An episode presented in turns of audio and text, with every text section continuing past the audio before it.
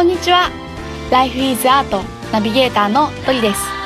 この番組では人生の彩り方をテーマに様々なライフスタイルのゲストさんをお招きして対談していきます。そして毎月第4週目の配信ではゲストの方の思いを私がその場で歌にします。皆さん最後の回までお楽しみに。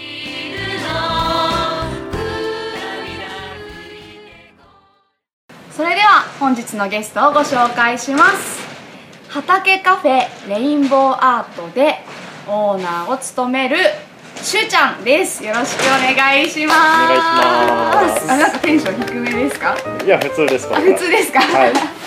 ありがとうございます。しゅうちゃんの本名を忘れてしまったんですが。はい、えー本名は戦国修一と言います。ありがとうございます。えっと実はあの私の地元がですね愛知県の知多半島っていうところはいはい、美浜町っていうところに住んでるんですけど、そこの近くにね、はい。あるオーガニックなカフェって言ったらいいんですかね。まあ、オーガニ完全オーガニックではないけれど、まあうん。地元のお野菜とか中心に、まあ、できるだけ体にいいものを使ったうんカフェっていう感じかな。うんうんうんうん。うん。はい、そんな素敵なね古民家を改装して、そうですね。皆さんね。の本当に力を借りて、うん基本的にはもう業者さんとかうプロの方に入ってもらわずに友達の力とかうん。人のつながりの中で改装作業をやっていってできたお店かなと思いますね。うんうんうん。はい、という素敵なカフェがねあるんですけれどもそこで実は今ちょっとあのちょっとだけこうアルバイトみたいな形でね、はい、働かせてもらっていてすごくお世話になっているオー助かナーさん、ってますはいありがとうございます。ということで本日はねあの出ていただくことになったんですけども、はい。簡単にしゅうちゃんの方からはい。自己紹介を願いしていいですか？介。どんなことを喋ればいいのかな？そうだね。今やってることとか。うん。どんなことを大切にして日々を過ごしているのかとか簡単に教えてもらえたらいいなと簡単あれかなその何そういう質問をしてくれた方がいいかな。うんうんこれどういうふうに大切にしてるんですかとかあのー漠然とというよりはありがたいかな。わかりました。じゃあ今日はそういう感じで。お願いしはい。ます戦国修一33歳です。大名型前。ヤギ座。もうすぐ誕生日です。12月25日以上です。超個人情報な上に宣伝が もうすぐ誕生日だそうなのでちょっと知多半島のね皆さんがいたらぜひ畑カフェに来てほしいんですけれどもはい。ね私が最初にこのカフェに来たのは、はい。1年くらい前に一度食べに来たことが、はい。ねあったんですけど、ありがとね、そもそもこうどうしてこういうカフェを立ち上げてうん。今に至るのかなっていうのをあんまり詳しく聞いたことがなくって、うなるほど。うんうんもともとで言うと人が集まる場所にすごく魅力とか可能性を感じていて、うんうん。その若いまだ若い頃なんですけど、まあ、旅人みたいな生活をやってた時期もあって、うんそこの一期一会の出会いの中で、そこで目の前の人とこう真剣に楽しくうんワクワクのびのびと生き生き時間を過ごしていると、うん自分の中にまた見えなかった新しい可能性だったりとか、やりたいワクワクだったりとか、はたくさん見つかってきたなっていう経験があってで場所があればいろんなことができるのかなってそんなことを感じてた、まあ、20代そんなことをずっと感じてたのかなとは思うんだけどでもともとで言うと愛知県で生まれ育ってでも20代ほとんど神奈川県に住んでいてで神奈川県の鎌倉市というところでゲストハウスという宿を立ち上げようと思って、うん、動いていたんですけど、まあそれは宿という形が自分が表現したい、ん。その人が集まる場というのに一番近かったから、ゲストハウスっていうものをやろうかなと考えていたんだけどただまあちょっといろいろな事情があって、あのー愛知県の方に地元の方に戻ってくることに決断をして3年前ぐらいかな。でちょっとゲストハウスという形が正直難しいのかなって、うん。あのーやっぱり自分は仕事というのはあのー楽しみでもあるけどやっぱり家族と豊かな時間を過ごしていくために大好きな人と大事な時間を過ごしていくためにそこで価値と価値の交換をしお金を得るものだと思っているからその直感でもしかなかったけど自分の中で知多半島という場所でゲストハウスを立ち上げるということに対して立ち上げることはできてもそれのだけで家族を養い賄っていくことっていうのは正直お客様の母数が少ないからかなり厳しいのかなと思ってでカフェという形になったっていう感じかな。もともとでも飲食業、あの高校卒業してから飲食調理師学校に1年間通っていたのもあって、飲食業というものに関しては何度もあの経験があったから、うん、あのー、そう。やっぱりそのゲストハウスじゃなかった何なのかなってなった時にカフェというものがパッと出てきた、うん、かなって思います。ありがとうございます。なんかこう今の言葉を聞いていてもあといつものこうあり方というか過ごし方をなんかの一部をなんか見ててもすごくなんかすごく小さいところにある、うん、なんか幸せというか、うん、うん、なんかこ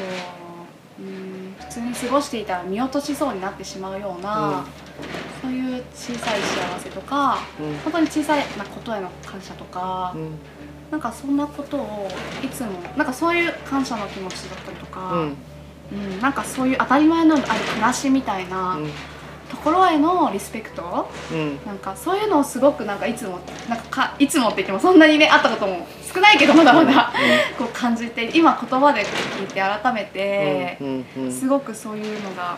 なんか感じられて、うん、なんか本当にこうなんていうのな。うん若い頃ってとか言うと私もまだ若いので、うん、言うのも変ですけど、うん、うん、この社会をよくしようとか例えばなんかこういい業績を上げようとか、ね、ね、そういうのってきっと若い特に男の人だからあるんじゃ、あったんじゃないかなって思うけど、でもなんかそういうことに目を向けていてやっぱり見落としてるものみたいなのが、うん、をすごく大切にしてるのかなって今聞いてて、うんうん、思いました。そうやっぱり20代半ばとか前半の頃はあったかなと思う。なんか日本を良くしたいとかそうなんだ。じゃそのために何ができるのかとか、うんうん、そう人を幸せにしたいみたいな、うんうんうんうん。なんか幸せというものを伝えていきたいみたいな。それこそから前でプレゼンする人にもなりたかったし。そうなんだ、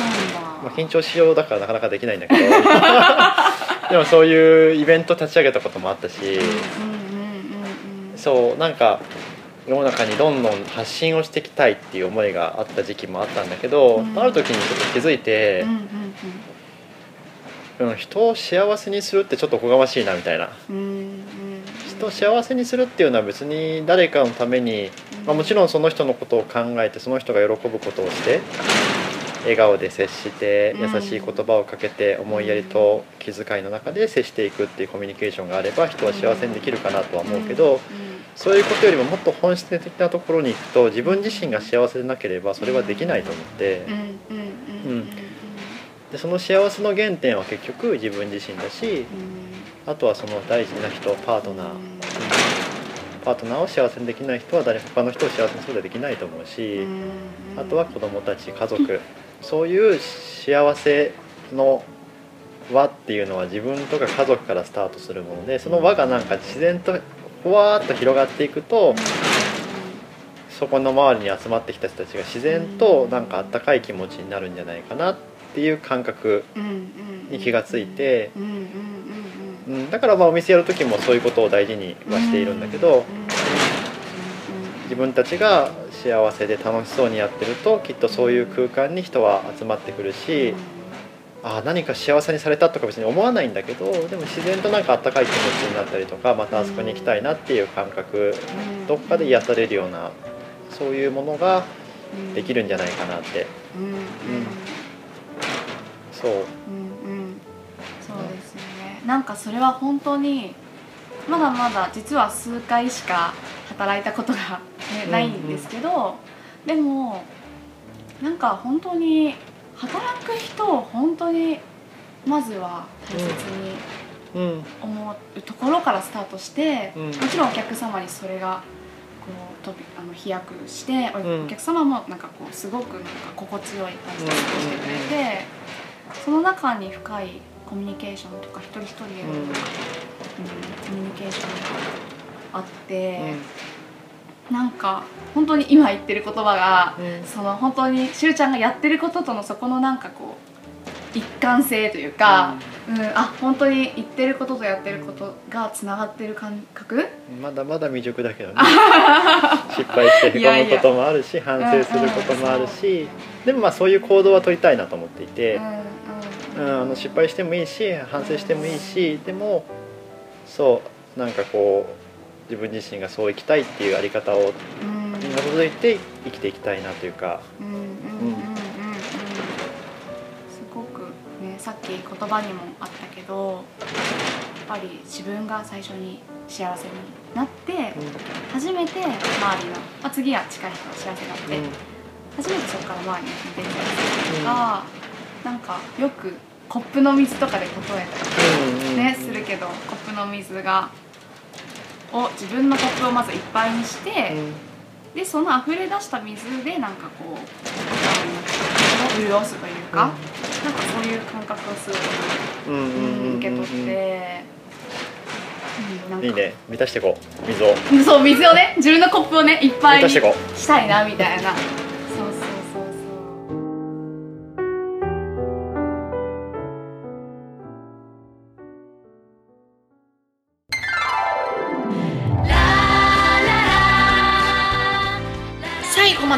くださりありがとうございました。ライフイズアートの配信は毎週金曜日に行っています。それではまた来週お楽しみに